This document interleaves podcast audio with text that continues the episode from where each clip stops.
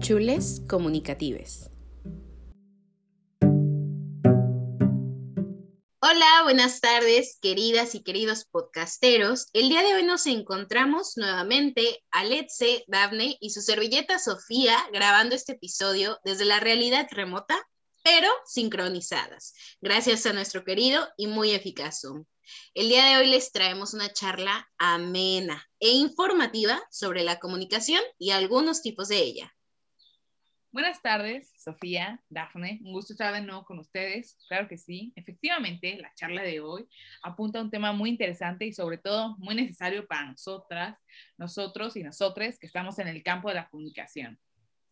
Buenas tardes, queridas compañeras y podcasteros y podcasteras. Qué gusto saludarles, sincronizar nuestras realidades.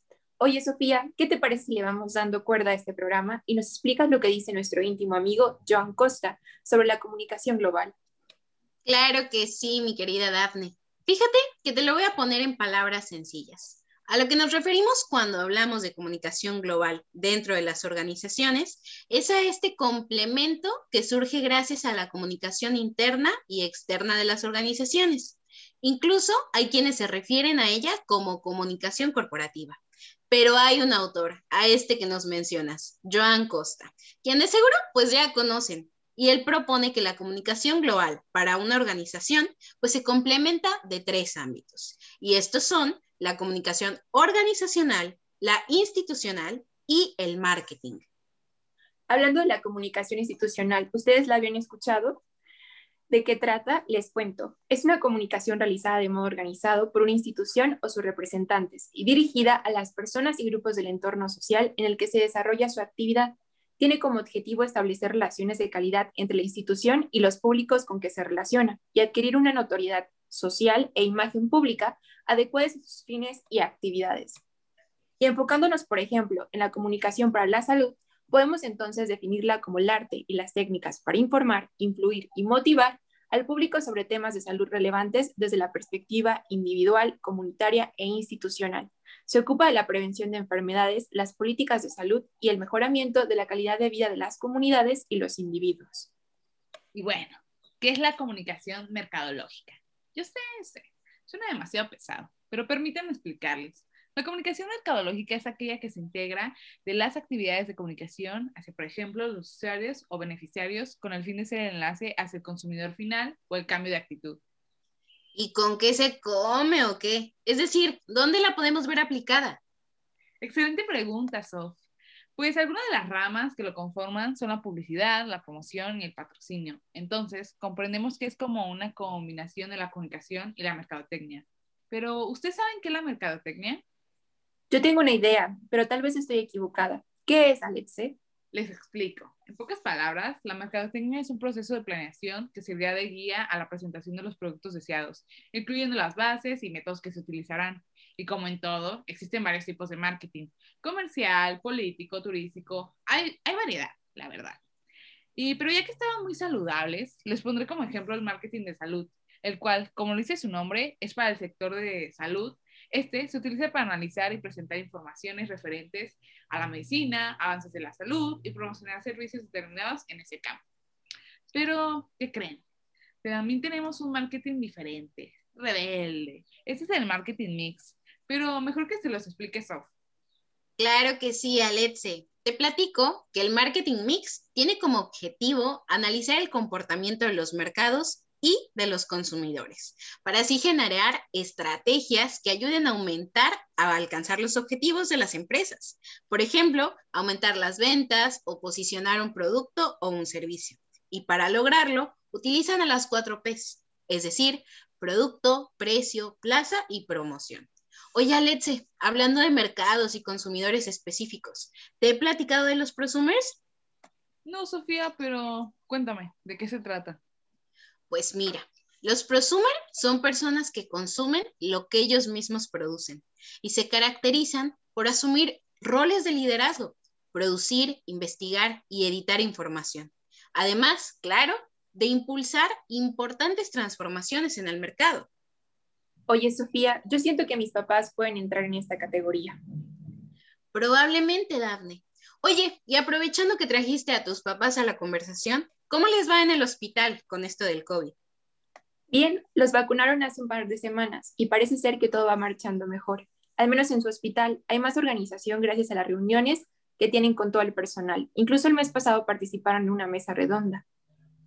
Oigan, ya que estamos hablando de mesas redondas, ¿por qué no nos platican de qué se trata? Sé que tú has participado en varias, Sofi. Sí, Alexe. Una mesa redonda consiste en que un grupo de expertos sostienen puntos de vista divergentes o contradictorios sobre un mismo tema, el cual exponen ante un grupo en forma sucesiva. Y se caracteriza, pues, porque no existen jerarquías. Hay un tiempo estipulado, la discusión es de manera oral, por supuesto que hay reglas y un objetivo, y además hay un número máximo de seis participantes. Pasemos a conversar sobre la comunicación organizacional, la cual se entiende también como un conjunto de técnicas y actividades encaminadas a facilitar y agilizar el flujo de mensajes que se dan entre los miembros de la organización o entre la organización y su medio, o bien a influir en las opiniones, actitudes y conductas de los públicos internos y externos de la organización, todo ello con el fin de que esta última cumpla mejor y más rápidamente sus objetivos. Por otro lado, ¿han escuchado hablar del nuevo modelo de comunicación que deja de basarse en la jerarquía? Es este en el que ya no hay una diferencia entre jefe y empleado, ¿no?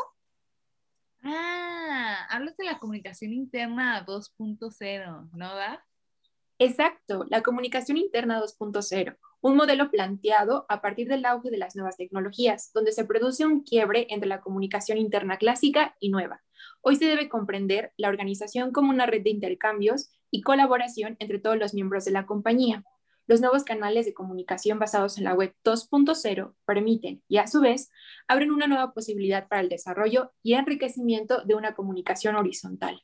Asimismo, las ventajas de la web 2.0 es su dinamismo, la sindicación de contenidos que permite a los usuarios finales la posibilidad de usar el contenido inicial de un sitio web en otro contexto, por lo que las herramientas 2.0 sitúan al trabajador en el centro de la comunicación interna, lo que agiliza los procesos de trabajo, mejorando la eficiencia y aumentando la competitividad. Algunos ejemplos de ellas son los wikis, los blogs internos, el microblogging, el portal corporativo, comunidades networking, redes sociales, el chat y la videoconferencia y el Office 365. A ver, entonces, como hemos visto, la comunicación es una simple transferencia de información, sino un proceso complejo que nos relaciona con el otro, ya sea un cliente, un empleado o cualquier persona o institución que interactúe con nuestra organización y con las personas que la integran. Vaya que la comunicación es importante y en todos los sentidos, ¿eh? Efectivamente, mi Sof. Alguna de las aportaciones que ha realizado la comunicación global a las organizaciones es el diálogo con los consumidores, puesto que las organizaciones están mucho más expuestas a la opinión y valoración de los mismos, así como también a las acciones que estos desarrollan para influir o producir cambios en las marcas. Las marcas ya no pueden controlar todo lo que se dice de ellas, pero pueden sumarse a ese diálogo que se puede dar en las redes sociales, de igual a igual.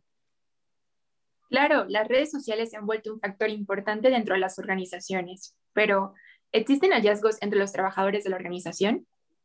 Sí, otro aporte es la gestión de la comunicación. Así como es deseable que el modelo de comunicación de una empresa con sus comunidades sea de tono conversacional, debería aplicar la misma lógica en la comunicación interna.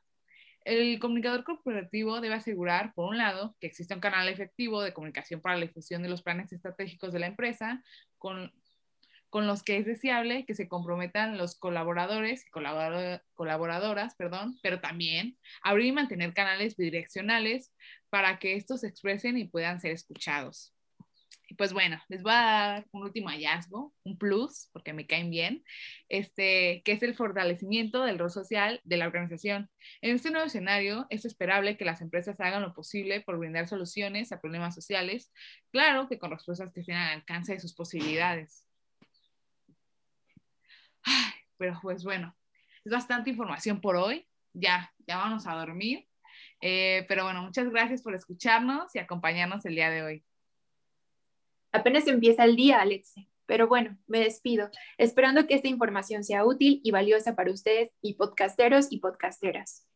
Un gusto estar siempre con ustedes. Nos vemos en la próxima emisión de Chules Comunicatives.